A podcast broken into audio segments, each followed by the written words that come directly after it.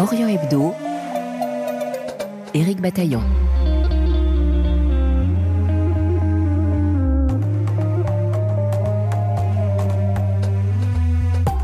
Quelle est la nature profonde du Hezbollah libanais, le Parti de Dieu? Est-ce un organisme politique et social simplement assis sur une conviction religieuse Un mouvement de résistance armée Un groupe terroriste Une organisation financée par des réseaux de drogue et des trafics les plus divers, plus ou moins licites? La télévision publique France 5 consacre ce dimanche au Hezbollah un documentaire en trois volets qui s'appuie sur des témoignages, sur des entretiens avec d'anciens membres de services secrets et sur la parole du numéro 2 de l'organisation. Ces deux réalisateurs, Sophia Amara et Jérôme Fritel, sont nos invités. Ensuite, nous lirons les grands titres de la presse régionale, Israël et monde arabe, avec Michel Paul à Jérusalem et Alexandre Bouchanté au Caire.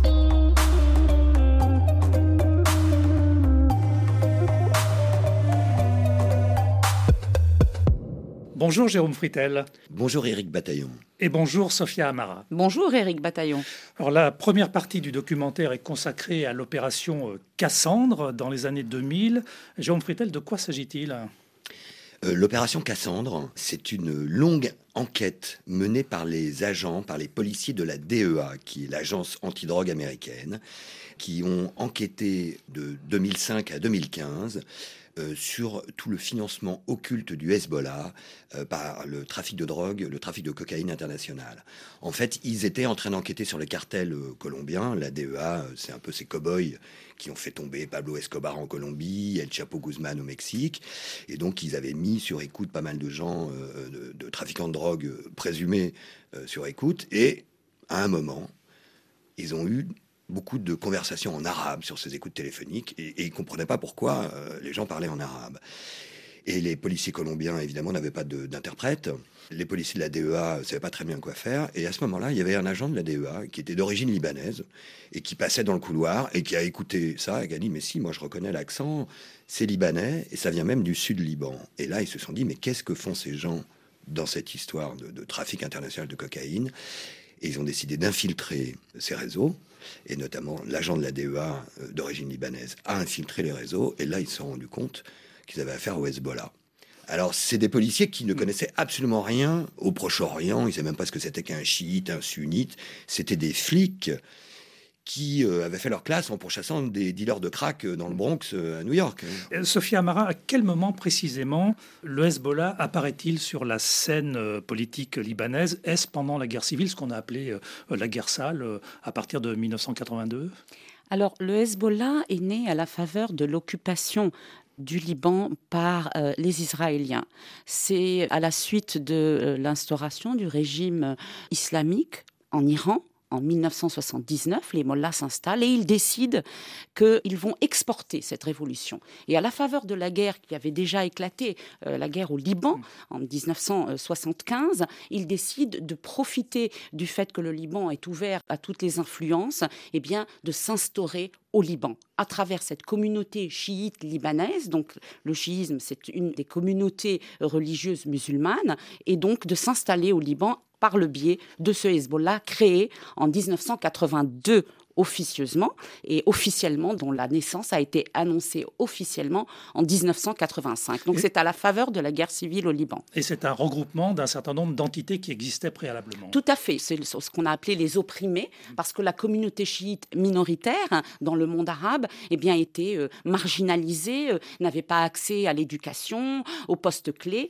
Et tout d'un coup, cette communauté a décidé de se redresser. Et c'est à travers l'Iran, chiite aussi, eh bien, qu'elle a décidé de jouer son rôle, de trouver sa place au Liban, mais également sur la scène régionale.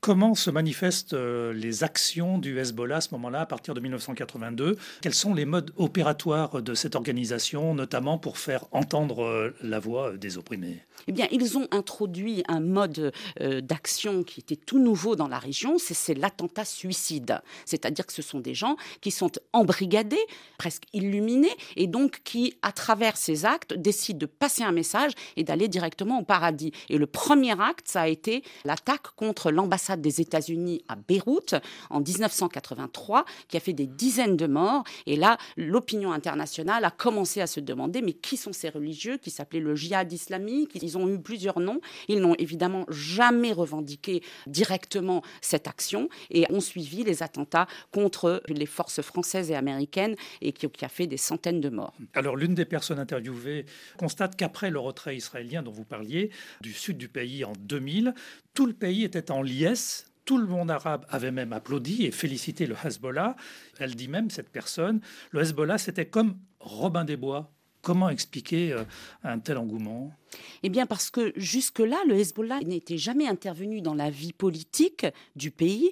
Il se contentait de combattre sur le terrain et militairement une occupation illégitime. Donc il est normal que lorsque le Hezbollah, suite à son action, mais aussi à la décision des Israéliens de se retirer, puisqu'ils étaient rentrés 22 ans auparavant pour arrêter, faire cesser les attaques venant du côté libanais et conduites par des Palestiniens, puisque les Palestiniens ont résidé au Liban pendant une période, et eh bien là, tout d'un coup, 10% du territoire libanais est libéré par un mouvement qui n'a jamais eu affaire à la vie euh, politique libanaise, qui n'a jamais voulu en faire partie, qui a toujours dit nous sommes là pour libérer la terre et pour rendre un petit peu leur honneur à, ces personnes qui n'ont rien au Sud-Liban. Le Sud-Liban est laissé à l'abandon par l'État libanais. Ils aident, ils ont des associations, ils apportent leur secours aux blessés. Et donc voilà pourquoi le Hezbollah faisait vraiment un véritable consensus. Mais c'est quand il est rentré dans la vie politique et qu'il a été accusé de commettre des meurtres au Liban et dans la région que là, tout d'un coup, évidemment, la donne a changé. Jérôme Fritel, l'épisode 2 commence par l'attentat contre Rafik Hariri en 2005. C'est un choc euh, terrible pour le Liban et aussi euh, dans toute la région. Il provoque même le départ des troupes syriennes d'occupation qui étaient là depuis une trentaine d'années. Que sait-on du rôle joué par le Hezbollah dans cet attentat meurtrier? Ben Aujourd'hui, on sait que les exécutants sont quatre membres du Hezbollah. On a leur nom. Ils ont été condamnés par le tribunal pénal international de La Haye et une condamnation définitive en appel. Alors c'est à la fois une information importante, donc le Hezbollah et l'organisateur. Alors peut-être pas le commanditaire. Les Syriens sont sans doute les commanditaires, mais le Hezbollah est le bras armé. Le Hezbollah n'a jamais voulu, n'a jamais accepté de reconnaître une quelconque responsabilité dans cet assassinat, n'a jamais accepté de livrer ces quatre membres à la justice internationale. Donc à la fois, on a les preuves grâce à l'enquête qui a été euh, menée notamment par des enquêteurs libanais qui l'ont payé de leur vie quand même, hein, en ciblant les numéros de téléphone des équipes de surveillance, tous des membres du Hezbollah, ils ont réussi à euh, remonter jusqu'au commando, à préciser les rôles de chacun. Donc on a des preuves irréfutables. Mais d'un autre côté, jamais personne n'a été en prison pour ça. Euh, jamais personne ne s'est retrouvé sur le banc des accusés parce que ces membres du Hezbollah se sont volatilisés dans la nature. L'un est supposé mort. en Syrie, euh, Badreddin, qui était le commandant militaire du Hezbollah, après la mort de Mougnier, c'est lui qui est devenu le grand stratège militaire. Donc on voit que c'était quand même conçu à très haut niveau de responsabilité. Et Hassan Nasrallah n'a pas hésité à menacer de représailles les magistrats du tribunal et les enquêteurs du tribunal pénal international. Et on le voit très bien dans le documentaire. Euh, Sophia Amara, alors on le voit, on l'entend que le Hezbollah réagit à chaque fois en niant les faits. Un homme, euh, notamment, réfute euh, toutes ces accusations contre son organisation, c'est le numéro 2, Naïm Kassem. Est-ce qu'il a été aisé pour vous de le rencontrer? Non, c'est le moins qu'on puisse dire. Ça a été un travail de longue haleine pour euh, remonter jusqu'à lui et obtenir euh, une interview. C'est un homme euh, qui est comme tout le reste de la direction de ce parti, qui est très secret, qui vit dans l'ombre, qui vit caché, parce qu'il sait très bien que les Israéliens, peut-être même les Américains, cherchent à le liquider, et surtout parce que le Hezbollah aime se faire rare sur les ondes ou à la télévision, et surtout une télévision occidentale dont ils ne peuvent pas maîtriser ni le discours, ni le contenu de leurs reportages ou de leurs documentaires. Donc évidemment, ça a été très difficile. Il a fallu un an pour obtenir l'accès à ce responsable qui a joué un rôle essentiel dans la création du Hezbollah en 1982 et qui était aux côtés de Nasrallah et même de son prédécesseur, un conseiller redoutable et qui a toujours été euh, un faucon du Hezbollah, peut-être même plus qu'Hassan Nasrallah. N'empêche qu'il parle, mais que dit-il précisément? C'est toujours négation, négation, négation? Effectivement, il semble tout à fait serein et,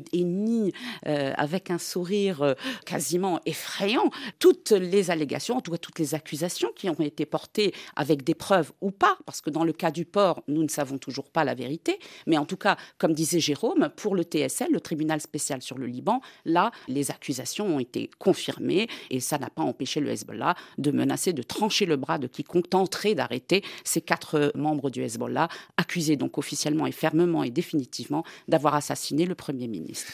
Dans l'épisode 3, on apprend que la France serait le centre des opérations de blanchiment de l'argent de la drogue collecté par le Hezbollah. Si c'est avéré, comment est-ce possible?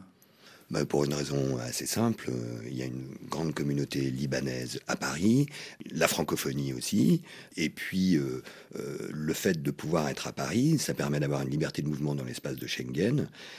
donc c'est l'une des bases principales en Europe. C'est pas la seule. Ils étaient avant un peu plus dans les pays du Nord, mais ils ont eu beaucoup de saisies de cocaïne dans les ports d'Anvers et de Rotterdam. Et alors ils ont décidé de se replier sur la France considérant qu'ils seraient beaucoup plus en sécurité. Ce qui a fait un petit peu bondir les policiers français, qui l'ont un peu mal pris quand même. ils étaient aussi extrêmement présents en Allemagne, mais l'Allemagne a décidé de classer le Hezbollah dans sa totalité comme une organisation terroriste. Donc ils ont fermé beaucoup de centres, euh, ils ont expulsé pas mal de responsables. La France reste l'un des rares pays à considérer qu'il existe d'une part une aile militaire qualifié d'organisation terroriste, mais que l'aile politique reste acceptable, dans la mesure où il s'agit d'un parti qui envoie des députés à l'Assemblée et des ministres au gouvernement. Alors cette distinction, qui est une espèce de subtilité diplomatique typiquement française, qui permet de continuer à discuter avec eux, euh, ça devient un anachronisme, parce que quasiment plus aucun pays ne fait cette distinction entre l'aile militaire et l'aile politique, et Naïm Kassem, le numéro 2 du Hezbollah, lui-même dit mais il n'y a aucune différence. L'aile politique, l'aile militaire, c'est la même chose, c'est le Hezbollah. Voilà, donc nous, euh, Français, enfin le gouvernement français entretient cette différence, sans doute pour essayer d'avoir un peu d'influence, conserver un peu d'influence au Liban. On ne peut pas dire qu'on en voit les résultats quand même. Merci euh, Sophia Amara. Merci Eric. Et merci Jérôme Fritel. Merci Eric. Hezbollah, l'enquête interdite, un documentaire en trois épisodes à regarder sur France 5 demain soir à partir de 20h55 heure de Paris. Orient Hebdo sur RFI.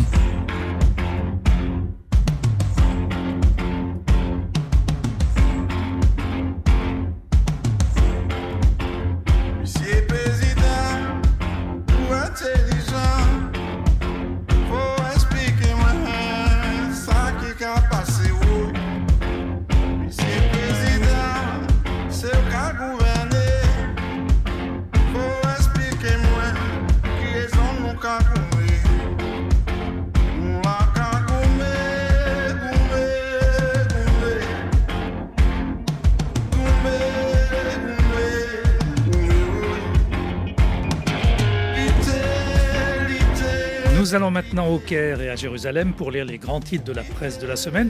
Bonjour Alexandre Bouchanti. Oui, bonjour. Et bonjour Michel Paul. Bonjour Eric, bonjour à tous. Israël, centre d'intérêt de vos journaux cette semaine, c'est le cas pour la presse arabe Alexandre. Oui, tout à fait. Et c'est la visite à Khartoum d'Eli Cohen, le chef de la diplomatie israélienne, qui a fait la une de la presse panarabe alors que les journaux soudanais, eux, restent très discrets. Alors, sur les journaux panarabes, on voit notamment une photo d'Eli Cohen serrant chaleureusement la main du souriant chef de la junte militaire au pouvoir au Soudan, le général Abdel Fattah al-Burhan.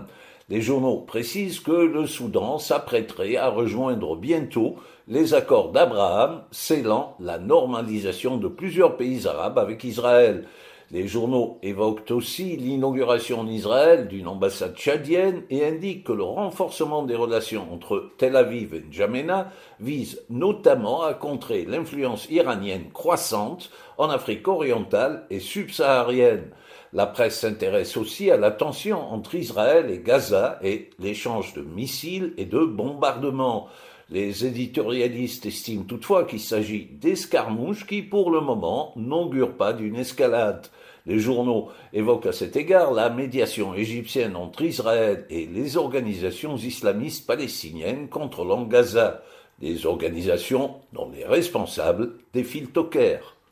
Michel Paul, c'est toujours la réforme du système judiciaire qui retient l'attention en Israël avec un nouvel épisode de cette saga. Oui, cette fois, comme le souligne un quotidien en cette fin de semaine, les partis ne mettent plus de gants. Gali Baharav Miara, la procureure générale, qui est également la conseillère juridique du gouvernement israélien, a lancé un sévère avertissement à Benjamin Netanyahou. Le Premier ministre israélien, affirme-t-elle, se trouve en conflit d'intérêts en raison de son procès. Elle lui ordonne de ne plus s'occuper de cette euh, réforme du système judiciaire, une réforme qu'elle condamne d'ailleurs de manière absolue qui accorderait, dit-elle, un excès de pouvoir à l'exécutif et au Parlement. Réponse à l'emporte-pièce de Netanyahou, cette position de la procureure générale est inacceptable. Pour le quotidien de gauche, Haaretz, c'est tout le gouvernement qui en fait se trouve en conflit d'intérêts. À retenir aussi la critique discrète du secrétaire d'État américain Anthony Blinken, toujours sur la réforme du judiciaire en Israël, incluse dans son appel à Israël et aux Palestiniens de calmer le jeu après les raids israéliens à Jenin et l'attaque près de la synagogue de Neve Yaakov à Jérusalem-Est la semaine dernière. Et puis également, Eric, une affaire qui ajoute de l'eau au moulin de ceux qui prônent la réforme. Le bâtonnier de l'ordre des avocats en Israël, Avi Kimri, contraint de démissionner après avoir reconnu qu'il avait recommandé la nomination de sa maîtresse au poste de juge le tout accompagné d'un clip vidéo particulièrement chaud qui a fait la une de tous les médias du pays. Alexandre, selon des éditorialistes, les loisirs deviendraient une priorité en Arabie saoudite. Oui, une Arabie euh, qui est de plus en plus saoudite, euh, séculaire et de moins en moins wahhabite, islamiste. Les journaux rappellent que l'Arabie s'est dotée d'un ministère des loisirs qui multiplie les événements et manifestations artistiques et culturelles comme des festivals du cinéma et de la chanson avec des participants habillés comme s'ils étaient à Monaco. La presse inclut dans cette priorité aux loisirs l'acquisition de Cristiano Ronaldo pour quelques 400 millions d'euros par un club de foot saoudien. Il ne s'agit pas de chercher à améliorer l'image du régime saoudien à l'étranger, mais de chercher à améliorer le quotidien des Saoudiens d'Arabie, affirme un éditorialiste saoudien. Situation à suivre. Michel, en bref, d'autres sujets qui font l'actualité en Israël. Attribué à Israël mais pas revendiqué officiellement, cette attaque de drone sur une usine de missiles hypersoniques dans la ville de Ispahan en Iran dans une interview à CNN, reprise ici par tous les médias, Netanyahou affirme Il y a de nombreuses attaques, parfois c'est nous, et parfois c'est le travail de quelqu'un d'autre. À la une aussi, le premier voyage de Netanyahou en dehors de la région, une rencontre avec le président Macron au palais de l'Élysée, un dîner de travail consacré au dossier iranien, précisons côté israélien, mais aussi une sévère mise en garde du président français sur le projet de réforme judiciaire. Eli Cohen, le ministre israélien des Affaires étrangères, s'est lui rendu au Soudan pour une première visite médiatisée à ce niveau. Vous en parliez il y a un instant avec Alexandre Bouchanti. Diplomatie toujours, l'inauguration de l'ambassade du Tchad à Ramat Gan, une banlieue de Tel Aviv, par le président tchadien Mahamat Idriss Déby Itno. Sa visite à la mosquée Al-Aqsa sous escorte israélienne a provoqué de nombreuses critiques, notamment en Jordanie, gardienne des lieux. Et puis Eric, également une nouvelle attaque dans un site chrétien de Jérusalem, la cinquième en quelques semaines. Cette fois, il s'agit d'un juif américain qui a brisé une statue du Christ dans la chapelle de la condamnation dans la vieille ville.